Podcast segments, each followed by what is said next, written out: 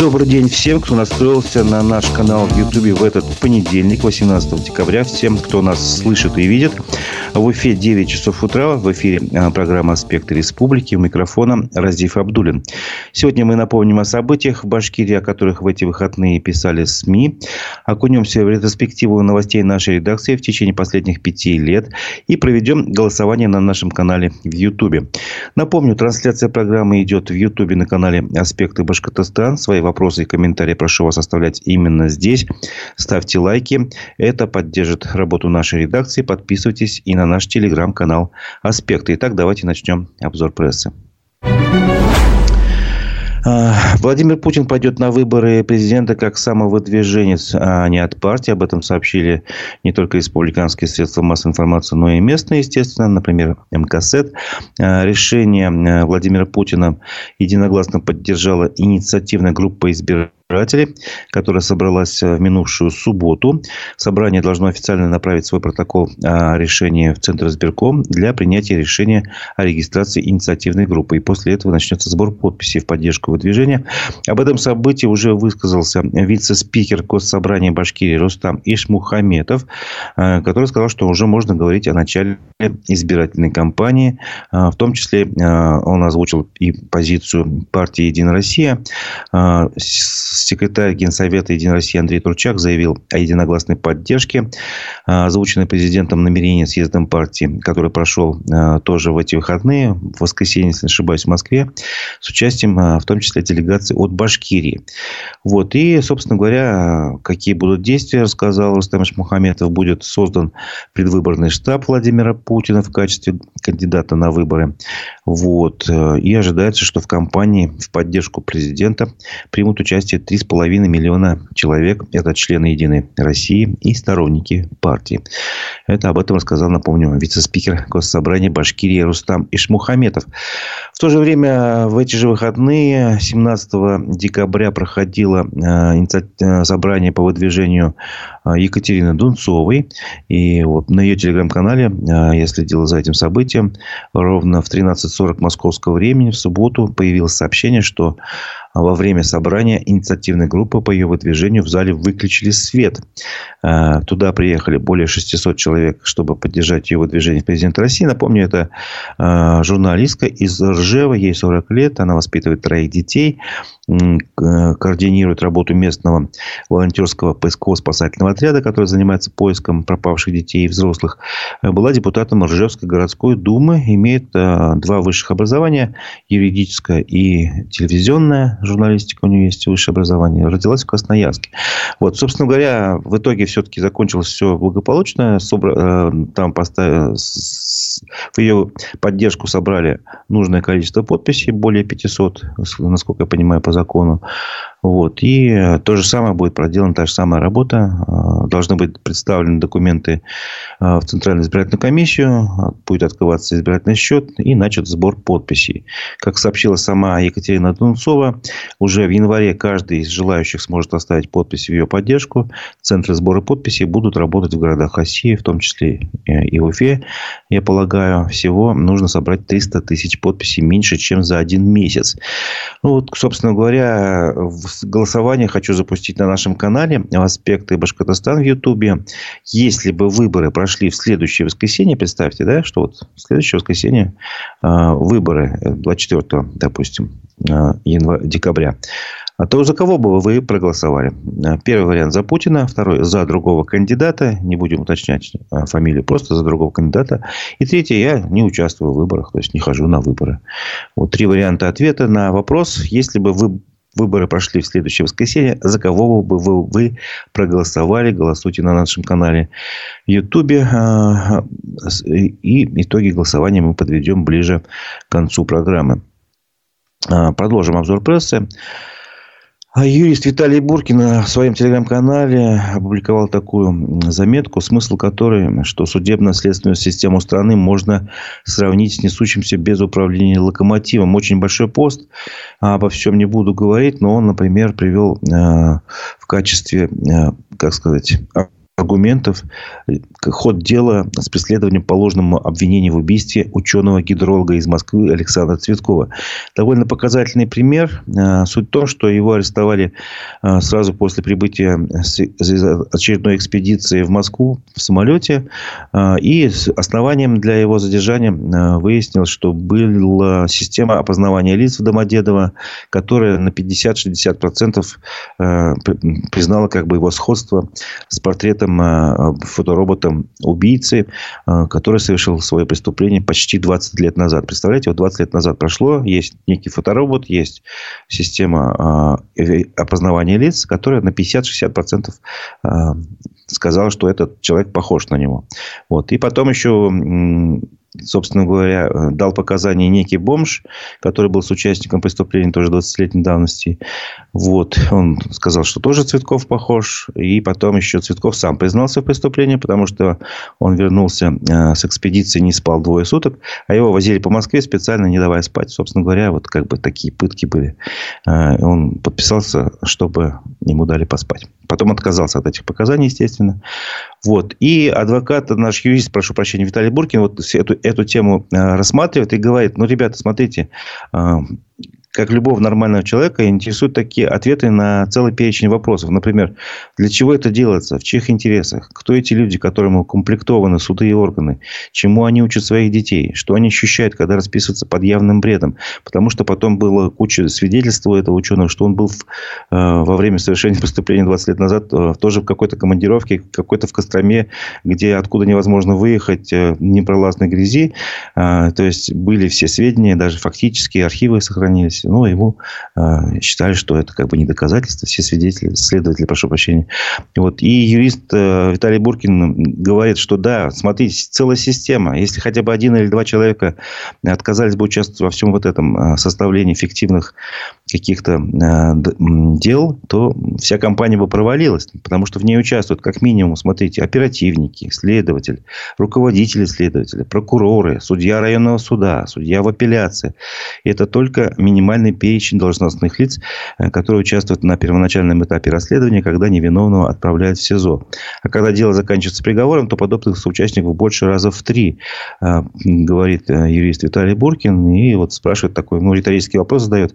Это как же надо укомплектовать систему эту правоохранительную? Какие фильтры там надо установить, чтобы ни на одном этапе этого конвейера не оказалось приличного человека с рефлексией, достоинством, понимающим законы, причины и следствия. То есть, все просто, казалось бы. Откажись исполнять преступный приказ или просьбу устроить саботаж, уйди на больничный, уволься, в конце концов, как сделал, например, следователь в деле э, художницы Скочеленко. Он просто когда понял, что он, собственно говоря, призывался на работу не для того, чтобы каких-то невиновных лиц выискивать причины, э, он просто перестал принимать участие в этом деле и уволился.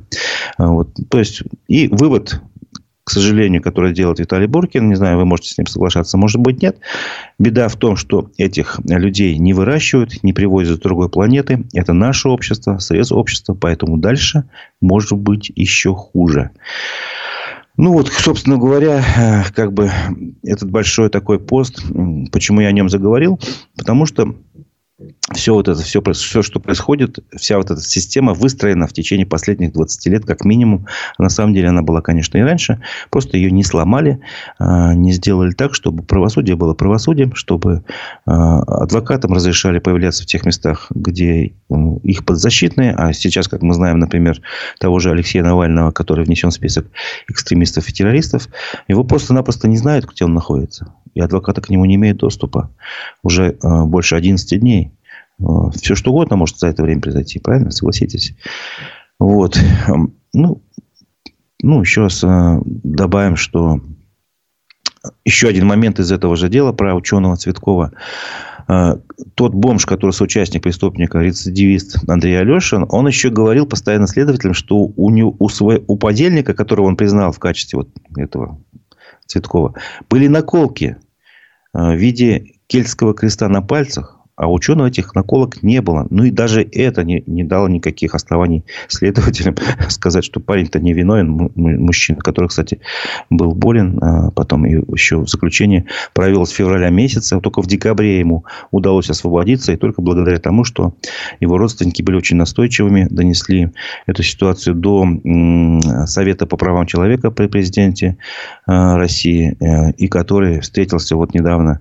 А, президент, вернее, встретился с членами Совета по правам человека, они рассказали ему эту историю, и вот только после этого а, ученый вышел на свободу, но это еще не факт, что он а, не будет осужден, потому что это просто а, изменение меры пресечения. А мы знаем, как наша система работает. Вполне могут его еще и признать виновным, кто знает. Все может быть. Ну, давайте к хорошим новостям, чтобы разбавить вот этот весь негатив. Глава Башкирии Ради Хабиров сообщил, что уфимская команда программистов «Курай» победила в конкурсе национальной технологической инициативы «Экстренный поиск» и получила денежный приз в 100 миллионов рублей. И вот эти ребята как раз создали нейросеть для поиска потерявшихся людей с помощью беспилотников – которая сможет помогать как раз в поиске людей. А, вот. И программа этих, а, этой финской команды уже помогла распознать 16 а, человек из 18, спрятанных в разных местах. Ну, видимо, был такой эксперимент получили, так сказать, на реализацию своего проекта 100 миллионов рублей. Но вот тут можно как бы пример привести, что вот здесь программа как раз распознавания делает положительное такое дело. То есть, не все так плохо, не все так плохо собственно говоря. Да. Не, не, не все так плохо с использованием искусственного интеллекта, я хотел сказать. А, иногда можно его применять и в хороших целях, а не только так вот, как с ученым случилось, или, допустим, с поиском несогласных, э, кто принимал участие в митингах, или тех, кто уклоняется от мобилизации. Их тоже можно применять и в этих целях, надо сказать, конечно. А, большое расследование опубликовало пруфы в эти выходные. Оно называется «Битва за госпиталь». В Уфе возникает очередное дело главврачей. А, тоже очень большая статья. Все пересказывать не буду. Рамиль Рахматов рассказал о том, что буквально в данный момент происходит увольнение главного врача Республиканского клинического госпиталя ветеран войн Халила Мустафина. И, по его данным, уже в этот понедельник, то есть сегодня, Максим Забелин представит своего нового кандидата. Вот вот. И что же что, что происходит? По мнению журналиста, а, руководитель администрации главы Башкирии Максим Забелин заставляет делать Ради Хабирова совсем невынужденную политическую ошибку. И, как всегда, за этими решениями стоят экономические интересы. Ну, если коротко говорить а, именно о причинах вот этого данного кадрового решения, то надо, во-первых, уточнить, что глав, в качестве главврача Халил Мустафин а, работал 16 лет, не получал никакого бюджетного финансирования, финансирования по данным ПРУФ, и кроме э, обязательного медицинского страхования. Сам становился не раз победителем общественных профессиональных премий, отремонтировал корпус на улице Карла Маркса, в общем, и э, является также сопредседателем Всероссийской организации госпиталей ветеранов. Вот. И, и тут еще интересный момент, что а, как все знают, многие помнят или не знают, что а, в республике хотят построить новый госпиталь ветеранов, да, а, и были разные варианты размещения Э, его три геолокации были. Первая геолокация была э, на Тукаево, непосредственно там же, примерно, где находится сам госпиталь. На этот проект потратили 24 миллиона рублей. Вот. Затем потратили э, на изыскательские работы в Забелье 11 миллионов, но поняли, что там не те грунты вроде бы. И вот третий, последний вариант – это Зеленая роща. 54 миллиона рублей уже потрачено на проект в Зеленой роще. И вроде бы сейчас уже четвертый четвертая версия нарисовывается, заговорили про деревню Витошникова. Вот. Все причина в том, что при реализации этого нового проекта, видимо, хотят освоить какие-то большие гигантские средства. Сейчас пока на проект «Зеленой рощи» предусмотрено около 10 миллиардов федеральных, э, э, миллиардов рублей, естественно, федеральных средств. Вот. А сейчас э, по новому проекту, который будет, допустим, если его примут за основу в деревне Витошникова, будет уже 17 миллиардов рублей. Это гораздо больше. Собственно говоря, видимо, вопрос в этом, думает журналист. Вот. И ему удалось э, разговорить товарища Мустафина. А, вот. немножко по поводу его отношения ко всему происходящему. Эм, хочу буквально зачитать. Э, на самом деле я устал от того, как наши башкирские чиновники на словах и бумаге все поддерживают, но на самом деле ничего не делают, сказал Халил Мустафин. Мне очень сложно представить, как новый госпиталь может реализоваться в рамках ГЧП. То есть, еще суть в том, что это будет не социальный объект, а государственно-частное партнерство. По словам Халила Мустафина, это просто перестанет быть социальным объектом, станет чистой коммерцией. Инвестор э, вложит часть денег и будет зарабатывать многие годы на платных услугах. Это уже будет не госпиталь, а частная клиника со СПА, гинекологией и прочим.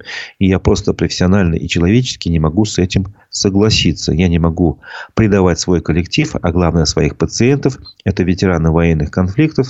Еще пока живы ветераны Великой Отечественной войны. Республика также дала тысячи солдат э, в специальную военную операцию. Кто их будет лечить и реабилитировать? Задает вопрос Халил Мустафин. Я не могу их предать, я буду бороться.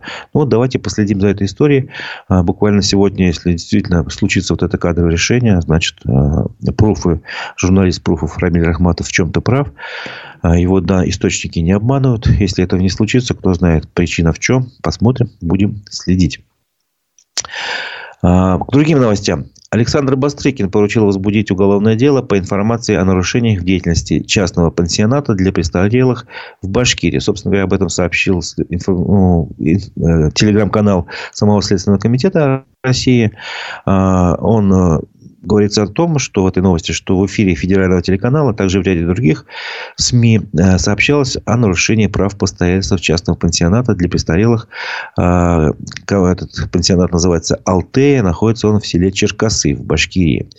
Собственно говоря, там говорилось, что э, этим э, пожилым людям, которые там находятся, было запрещено даже связываться с родственниками, при этом они проживают в условиях, не соответствующих предъявляемым санитарно-эпидемиологическим и противопожарным пожарным требованиям и даже а, не обеспечены должным лечением, уходом и питанием надлежащего качества. Вот теперь идет проверка по этим фактам. А, исполнение поручения Александра Бастрыкина поставлено, поставлено на контроль в центральном аппарате ведомства. Напомню, что на канале в Ютубе «Аспекты Башкортостан» сейчас идет голосование. Я прошу вас ответить на вопрос, а, если бы выборы состоялись э, в ближайшее воскресенье, выборы президента России, то за кого бы вы проголосовали? Три варианта ответа. За Владимира Путина, за другого кандидата. Или я вообще не хожу голосовать, э, не участвую в выборах. Так что посмотрим. Вот после выборов 2012 года всегда порчу бюллетень, пишет один из, э, наших слушателей. Ну, что, собственно говоря, это не означает, что вы не участвуете. Это, как бы, наверное, ответ все-таки за другого кандидата. Если ну, хотя тут трудно сказать. Нет такого варианта ответа. Я порчу бюллетень. А, к другим новостям. Мэр Белорецка Кирилл э, Егупов э, досрочно покинул свой пост. Об этом сообщил телеканал ЮТВ. Он сложил свои полномочия добровольно. Вот, на основании заявления об увольнении. И чиновник рассказал о своем решении в социальных сетях. А, написал, что практически три с половиной года я служил на посту главы администрации Белорецка. Поблагодарил жителей за конструктивную критику. Вот, и, в общем-то, попрощался. Нового мэра Белорецка еще не выбрали. Идет конкурс. Заявки на участие в конкурсе а, принимают с сегодняшнего дня по 22 декабря. Но можно сказать, что Кирилл Ягупову 34 года. Он окончил Магнитогорский технический университет. А, также является депутатом Горсовета Белорецка. Женат, воспитывает двоих детей. Стал мэром в 2020 году. До этого он был председателем Совета предпринимателей Белорецкого района и вел бизнес, связанный с полиграфией и ремонтом. Ну, скорее всего, он вернется, я думаю, в бизнес. Надо полагать. Об этом а, сообщает УФА-1 все эти данные а, про этого а, чиновника бывшего. К экономическим новостям. Стоимость поездок на такси в Башкирии за год подорожала на 17,2%. Об этом заметку сделал МКСЭД. А, стоимость, например, с октября по ноябрь поездок на такси выросла в среднем на 2,5%, то есть за один месяц, а за год как раз на 17,2%. Ну, собственно, еще были данные о том, что а, стоимость поездок на поездах дальнего следования за месяц выросла аж на 13,6%. При этом цены на проезд в плацкартных вагонах за месяц выросли до 22,3%. Ну, что очень много. Сопоставимо с годовым приростом цен на такси. В аптеках Башкирии повысились цены на лекарства. Больше всех подорожал валидол, пишет УФА-1. А, ну, естественно, данные Башстата приводятся. За неделю с 5 по 11 декабря средняя стоимость валидола увеличилась на 3,3% и составляет 42 рубля 19 копеек. Помимо этого подорожал эргоферон а, на 1,4%. И теперь упаковка стоит 485 рублей 14 копеек. Ну, повысились и другие цены на другие лекарства, в том числе на аллахол, комбинированные анальгетики. А, и ну, есть рост на поливитамина, но незначительно, на 0,1%. А, к уфимским новостям перейдем. Э, министр транспорта Башкирии Александр Клебанов в своем телеграм-канале рассказал, что в выходные он выехал значит, на строительство Зининского путепровода совместно с председателем Совета директоров Уралмостостроя Павлом Рыбухиным и начальником управления профильного администрации Уфы Константином Папе. Они проверили ход работ на данном объекте. И что же министр транспорта нам сообщает, что все основные работы здесь завершены, прошли испытания путепровода при помощи многотонных грузовиков массой 140 тонн, которые по нему проехали. Вот. И готовность его на декабрь э, составляет 98% этого моста. Завершаются работы по устройству освещения. Работы ведутся в круглосуточном режиме и планируется запустить все-таки его движение по нему э, в последнюю неделю декабря этого года. Напомню, что путепровод должны были ввести в строй 1 сентября, потом перенесли сроки на ноябрь. И вот теперь видите еще очередной перенос срока на последнюю неделю декабря. А, и также напомню, что эксперт а, в сфере транспорта а, Александр Арефьев в нашей программе «Аспекты городской среды» говорил, что в принципе этот путепровод могут так впустить Олег Арефьев, прошу прощения, конечно, просили, могут запустить и в конце года, да, потому что он строился на деньги по национальному проекту «Безопасные и качественные дороги». И надо отчитаться, что до конца года все сделано. А потом можно уже латать, ремонтировать и как бы на какое-то время закрыть. И это уже может быть на достаточно долгое время. Опять же, давайте понаблюдаем за этой ситуацией. Бывший депутат Госсобрания Башкирии там Хафизов в своем телеграм-канале рассказал о своей э, реакции на фильм, вернее, на сериал «Слово пацана. Кровь на асфальте». Э, вот, он посмотрел несколько серий, э, признал, что этот фильм для его ровесников по большей части автобиографичный, сам являюсь собирательным образом многих героев, написал Рустам Хафизов. Вот, сам прошел этот путь от простого чушпана до пацана, но своим детям прожить этого беспредела 90-х не желаю. Вот, время такое тогда было. Либо ты, либо тебя, э, пишет э, бывший депутат. Поэтому, считаю, и нужны такие фильмы. Не то, чтобы ностальгировать, а чтобы помнить и больше никогда не допускать. Вот, собственно говоря, э, этот фильм на самом деле вызывает сейчас э, много внимания к себе. Э, к сожалению, не смотрел, поэтому сам судить свое мнение не могу сказать. Но вот пруфы обратились к читателям своим, чтобы они рассказали о своих воспоминаниях, о лихих 90-х и опубликовали заметку, которая так и называется «Благодаря бандиту жили в 90-е спокойно. Жители Башкирии вспоминают криминальные истории своей жизни». Ну, тут, собственно говоря, все истории я тоже пересказывать, естественно, не буду. Если вам почитайте э, воспоминания. Ну, только один а, момент могу э, привести из этой статьи, что кто-то из читателей пруфов рассказал о своем родственнике, о брате, видимо, которого звали Сашка. Он вернулся э, в конце 80-х из службы в Афганистане и почти сразу же присоединился к подобным группировкам э, подростковым там или каким, в общем, криминальным, короче говоря. Вот. Э, единственное, что а, еще интересно из этой истории, э, он был таким агрессивным, что часто дрался даже с отцом. Был такой эпизод, он пришел домой ночью, пьяный, заснул. Лег спать прямо на полу. Отец подошел к нему, сказал, ну, вставай, ты же так замерзнешь. И сын, значит, резко вскочил и, и кулаком сильно ударил отца в живот. А что-то отлетел в сторону. Потом долго извинялся, говорил, что принял его за духа. Ну, кто знает, что такое дух 80-е э, годы в афганской войне, все поймут. Ну, кто не знает, скажу, что это были, ну, собственно говоря, те, против кого советские тогда военнослужащие вели борьбу э, военную. А, а, ну, душманы, там, не знаю, сейчас талибы, как признанные в России террористами, и которые снова взяли власть, несмотря на усилия не только Советского Союза, но и Соединенных Штатов Америки. А, к уфимским новостям перейдем. Ратмир Мавлиев сообщил, что в Уфе открыли первую аэродинамическую трубу. А, это был проект такой инвестиционный, который был поддержан на городском инвестиционном часе. Вот он открылся на территории торгового развлекательного центра «Планета». Здесь каждый желающий может почувствовать себя парашютистом. Ну и мэр Уфы сообщил, что для детей участников специальной военной операции там будут особые льготные условия. А также будут какие-то социальные программы для детей с ограниченными возможностями здоровья. Так что и будут прорабатывать вопрос взаимодействия со школами. Вот, собственно говоря, вот такая новость для уфимцев.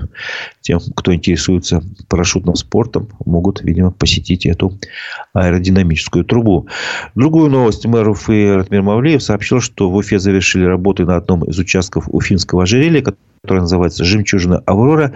Он идет а, вдоль улицы Аврора до, от перинатального центра до смотровой площадки за гостиницей «Президент Отель». И этот, собственно, участок Уфимского ожерелья составляет 4, даже больше 4 километров а, благоустроенной пешеходной тропы по лесу, смотровые площадки, зоны отдыха. Так что тоже полезная информация для уфимцев. Можете посмотреть походить. Понятно, что зимой, наверное, будет сложнее, сложнее делать, э, если будут погодные условия а, неблагоприятные. Но, тем не менее, в тихую погоду, когда нет ветра сильного, почему нет, не прогуляться, не поправить свое здоровье. А, еще одна новость, но она буквально короткая. Гендиректор хоккейного клуба Салават Юлаев Ренат Баширов в своем телеграм-канале э, Ярмарка меда, если не ошибаюсь, так называется телеграм-канал, написал очень короткое сообщение. Трансферов не будет. Вот. Что интересно, это, этот пост собрал, когда я смотрел в субботу, больше 500 лайков и только 122 дизлайка. То есть, э, непонятно, как эту реакцию оценивать. Неужели болельщикам нравится, что трансферов не будет, то есть, не будет обновления в команде, усиления. Э, ну, вот такая ситуация. Значит, как есть, так есть. Э, напомню, что на нашем канале в Ютубе идет голосование. Если бы а, выборы состоялись в ближайшее воскресенье, а, выборы президента России, то как бы вы проголосовали за Путина, за другого кандидата, либо а, вы вообще не ходите на выборы. Ну, вот я читаю, очень активно обсуждаете. Например, на выборы не хожу. У меня, у меня не заложена статья расходов семейного бюджета на износ обуви при походах на выборы. Мы такие мелочные живем в землянках. Ну, это, наверное, юмор больше, что мелочные, и что не хотите э, тратиться на износ обуви, э, собственно говоря, вот еще хорошее замечание. Всякая власть от Бога, но мы, россияне, в 2020 году получили Бога от власти. Разве такая власть недостойна слепого доверия народа? Ну, тут можно, конечно, много по этому поводу юморить и э, иронизировать. Каждый вправе поступать так, как хочет. Ну, собственно говоря, поэтому и голосуем. Поэтому я спрашиваю ваше мнение. А, не забывайте ставить лайки на нашем канале в Ютубе «Аспекты Башкортостан» и отвечайте на вопрос голосования, который, а, итоги которого мы подведем скоро уже. А сейчас мы перейдем к нашей такой пятилетней ретроспективе. То есть, давайте посмотрим, как мы живем в нашей информационной повестке, о чем говорили год, лет, два, три, три года назад, пять лет назад, в эти, в эти же дни. Если выходной, то мы немножко раньше отодвигаем этот э, новостной как бы день. Итак, 16 декабря в прошлом году у нас была такая новость. Обвиняемые по Кармаскалинскому делу сказали в суде последнее слово. А, а, и один из защитников Куштау, обвиняемый Ильнур Кинесаров, в своем последнем слове рассказал о пытках. По его словам, его избивали, держали на протяжении суток без еды с поднятыми руками. А из больницы номер 21, где он проходил освидетельствование, пропали документы, подтверждающие, что ему сломали ребра и ключицу. А, напомню, что дело в, называют Кармаскалинским, потому что оно связано с массовым задержанием в ноябре 2020 года близ э, Кармаскалов как раз около 50 башкирских активистов, ехавших по одной версии улаживать конфликт с местной армянской диаспорой, по другой отметить праздник. Ну, я думаю, все-таки первая была версия более правдоподобная. Все они были доставлены в Кармаскалинский районный суд, который назначил им сначала административный арест, а потом уже через какое-то время, в январе 2021 года, э, прошли повторные обыски и задержание ряда активистов, как раз которые попали вот э, потом уже давали показания в суде. Вот такая новость. Два года назад, 17 декабря, была у нас такая новость. Бизнес-омбудсмен Флюр Асадулин а, рассказал о гостинице в Олимпийском парке. Не хотелось бы терять такой объект. И, то есть, это была его точка зрения. Он, а, он тогда работал уполномоченным по защите прав предпринимателей в Башкирии и направил в парламент а, республики письмо с предложением провести срочное совещание. Такой круглый, круглый стол с участием всех заинтересованных сторон в целях урегулирования конфликта вокруг гостиницы в Олимпик парке. Ну, напомню, что суть конфликта в том, что а, были решения суда, которые признали а, здание самовольной постройкой. Вот. И были приняты решения суда уже и о сносе его, и э, сам объект был интересным очень. Его возводили по просьбе городских властей э, к шестым зимним международным детским играм в 2013 году. В общем, зимние игры, прошли успешно. Там, собственно говоря, жили как раз, видимо, участники этих соревнований международных. Да. Э, все было хорошо. Но там были какие-то неурегулированные земельные вопросы. И в итоге, короче говоря, здание было решено снести. Оно было очень красиво, все его помнят. А, вот. Но а, тогда Флюра Садулин пытался урегулировать этот вопрос, чтобы было нормально. А, были предложения определенные. Но, собственно говоря, все теперь знают, что этого здания теперь нету. Его снесли все-таки. Три года назад, уже в этот день, 18 декабря, у нас была новость, что активистки Стоп Баш РТС провели в Уфе серию одиночных пикетов во время пресс-конференции Владимира Путина. Они требовали обратить внимание на проблему высокой стоимости жилищно-коммунальных услуг в Башкирии. Вот. Э, и более масштабные протестные акции нельзя было организовать, потому что была тогда пандемия коронавируса. Вот. И, и митинг, собственно говоря, им тоже э, запретили проводить. Но пикеты э, тогда проводить, в принципе, одиночно никто не запрещал. И вот они провели. Также интересно, что в этот, в этот день более 10 активистов движения записали видеообращение к Владимиру Путину на пресс-конференцию но, естественно, никто этот вопрос не задавал а, и не ответил. На следующее утро после публикации ролика один из активистов, Альберт Рахматуллин, сообщил о звонке поли- из полиции и приглашении в отделение. Мужчина прийти туда отказался. Ну, вот это как бы на этом новость заканчивается. Четыре года назад, 18 декабря, э, у нас была новость. Андрей Назаров, премьер-министр, заявил, что в Башкирии появится аллея инвесторов. Предполагается, что на этой аллее будут устанавливать звезды с именами инвесторов. Чем крупнее инвестпроект, тем больше звезда. Э, говорил тогда еще э, не премьер-министр, а он был первым вице-премьером тогда еще Андрей Назаров. Вот. И как бы была такая задумка. Э, тогда он заявил, что аллея в Башкирии будет заложена в 2020 году, и она станет вишенкой на инвестиционном торте республики. Это все происходило, значит, во время первого форума инвестиционного э, Башкирия вперед.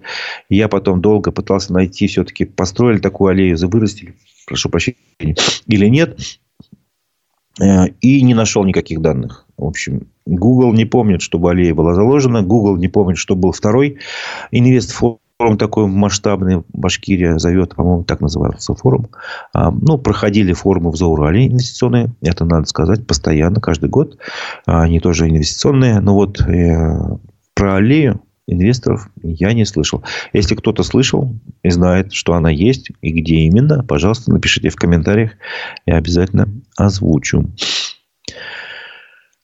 Э, да, в ваших э, комментариях юмора нет, конечно, но вот как по-разному можно относиться. Есть или нет, это все-таки дело, личное дело каждого. Любые слова можно принять за юмор. Это собственно говоря, особенности восприятия. 18 декабря 2018 года, то есть 5 лет назад, э, интересная новость, она тем, что перекликается с событиями сегодняшнего дня. В Стельтамаке ель с могилы известного в городе архитектора пытались использовать в качестве новогодней елки. А, рабочие срубили елку на могиле архитектора Юрия Подрядова пропажу обнаружили посетители кладбища. Вот. И, как сообщил тогда портал про Урал, ель срубили, вывезли, а позже попытались установить э, в, значит, в ледовом новогоднем городке микрорайона Строймаш. И только после вмешательства граждан и властей дерево заменили на другое. Ну, все помнят, может быть, слышали, что такие же ситуации недавно происходили а, и в других городах России, что тоже пытались там какую-то частную елку во дворе спилить. Ну, вернее, делали это и ставили на городских площадях видимо, экономя деньги, чтобы в лес не ездить. Думали, что бесхозные, а на самом деле оказалось, что это кому-то принадлежащие ели. А, вот. Ну, Стерлитамак тогда показал пример 5 лет назад, скажем так, просто. А, вот. Это была такая вот ретроспектива новостей. Теперь предлагаю подвести итоги голосования. Напомню, на нашем канале в Ютубе в Ютубе э, я просил вас ответить на вопрос, если бы выборы прошли в следующее воскресенье, э, то за кого бы отдали свой голос? Э, вот, посмотрим, как вы решили. Так, у нас разделилась аудитория пополам практически. За другого кандидата отдали бы свой голос 46%. Не участвовали бы в выборах тоже 46%. Ну и оставшиеся, получается, посчитайте сами, сколько, 8%, да, а, за Путина отдали бы голос. Ну, спасибо вам большое за активность. Не забывайте ставить лайки. У вас еще есть время, потому что сейчас мы э, окунемся уже в российскую и мировую повестку. Я хочу прочитать вам выпуск, э, вечерний выпуск новостей телеграм-канала «Эхо новости», что же важного произошло вчера. Инициативная группа единогласно одобрила выдвижение кандидата в президенты журналистки Екатерины Дунцовой. В ходе собрания в помещении без объяснений отключали свет, сообщает СОТа. Однако голосование состоялось. Теперь подписи должны передать в Центр избирком, который вынесет решение о регистрации. Жители Белгородского села Теребрина рассказывают о бое, который идет по соседству. По словам очевидцев, которые приводят Астра, население не эвакуировали, но велели не покидать дома. Ранее губернатор Вячеслав Гладков сообщил, сообщил о перестрелке с украинскими диверсантами и заверил, что ситуация под контролем. Цены на яйца начнут снижаться после Нового года, когда в Россию поступит продукция турецких птицефабрик, ввезенная без пошлины, пообещал министр сельского хозяйства России Дмитрий Патрушев. Яйца из Азербайджана доставят уже на следующей неделе, но пока на их стоимости сказывается сезонный рост, объяснил чиновник. У России нет причин воевать с НАТО, сказал Владимир Путин в телеинтервью пропагандисту Павлу Зарубину и тут же пообещал Финляндии проблемы из-за концентрации российских войск на границе. Хельсинки принял решение присоединиться к Альянсу на фоне специальной военной операции России в Украине. Следственный комитет возбудил уголовные дела против рэперов Ширафгана Шарипова и Ислама Закирова. Поводом стали фрагменты выступления, размещенного в Ютубе в конце ноября. Силовики уже заставили извиняться э, Ислама Закирова, читавшего рэп про избиение беременной русской. А задержание Ширафгана Шарипова, упомянувшего о снятии скальпа, пока не сообщают. Общественный совет по развитию такси направил Совет Федерации просьбу разрешить мигрантам работать водителями. Авторы инициативы уверены, что это поможет справиться с дефицитом таксистов, который достигает двух с половиной миллионов человек, пишет РБК. Сейчас такой запрет действует в нескольких российских регионах. Известный кинорежиссер Атар Иоселиани скончался на 90-м году жизни. Уже первый снятый им полнометражный фильм «Листопад» получил специальную награду Каннского кинофестиваля. Всего режиссер, последние годы живший во Франции, создал более 20 картин. Место и время прощания пока не названо. Это был вечерний выпуск новостей телеграм-канала «Эхо новости». На этом наша программа завершается, но не завершается наша работа. Сегодня в 11.00 снова приглашаю вас на, на, на наш канал в Ютубе «Аспекты Башкортостана» А, будет программа «Аспекты мнений». А, участником программы станет видеоблогер, стендапер, КВНщик Фидан Кульмухаметов. Так что а, давайте подключайтесь в 11 часов. На этом я с вами прощаюсь. У микрофона был Разиф Абдулин. Всего доброго. До новых встреч в эфире.